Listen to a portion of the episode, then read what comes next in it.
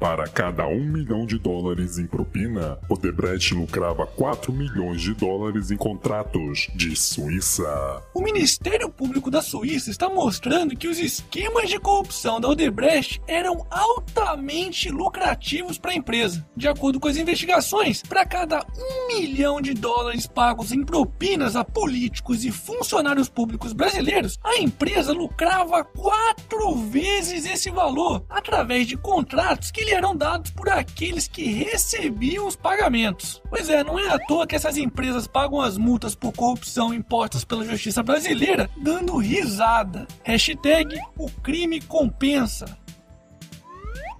Salários perdem corrida contra a inflação. Se você é um dos sortudos que ainda está empregado, pode comemorar, mas é bom não comemorar muito não, pois seu salário deve encolher ainda mais no próximo ano. Em 2016, ano em que a taxa de desemprego alcançou os dois dígitos pela primeira vez desde 2012, os reajustes salariais ficaram abaixo da inflação em 50% das negociações, no acumulado até outubro. Este foi o pior ano de reajustes desde 2002. Só para vocês terem uma ideia, em outubro de 2015 essa proporção estava em 20%, em 2014 em 5%.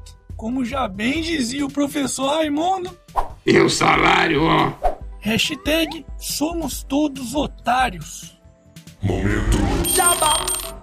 E aí, já comprou a sua camiseta do canal do Otário? Então faça que nem o Murilo, que me mandou uma foto vestindo a camiseta do canal. O quê? Ainda não comprou a sua? Então corre lá na lojinha que eu vou deixar o link aqui na descrição do vídeo.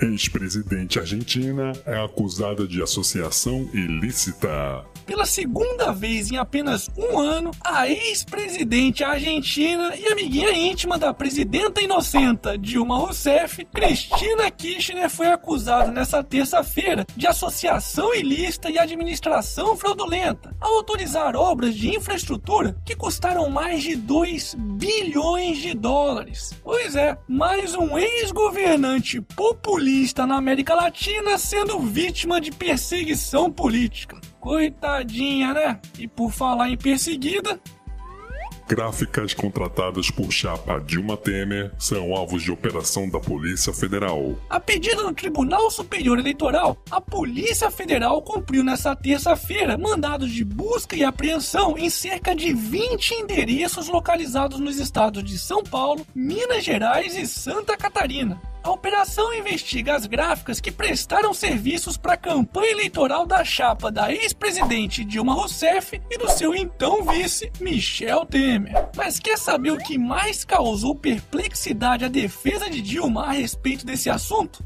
Não, não, não foi a suspeita de que a querida presidenta teria cometido crimes, não. Mas sim que essa decisão tenha sido tomada no meio do recesso do judiciário. Uma vez que o processo de investigação da chapa Dilma Temer já dura dois anos. Tá de sacanagem, né? Ai, meu! E o Aécio, hein? Ninguém fala nada dele, porra! Calma, filha da puta! O arrombado do Aécio Neves já foi depor na Polícia Federal na semana passada. O senador Tucano teria maquiado dados do Banco Rural enviados à CPI dos Correios em 2005 e assim tentado abafar o caso do mensalão mineiro, que, assim como o mensalão petista, funcionaria em um esquema de compra de votos em troca de apoio parlamentar na Assembleia Legislativa de Minas Gerais durante os anos de 1995 e 1999. Hashtag prende todo mundo. E para finalizarmos essa edição, Sara Shiva viraliza com nova definição para abstinência. Meu corpo não era o porto de demônios. Cruzes. é mesmo, é. Pepeca do mal. Foda-se.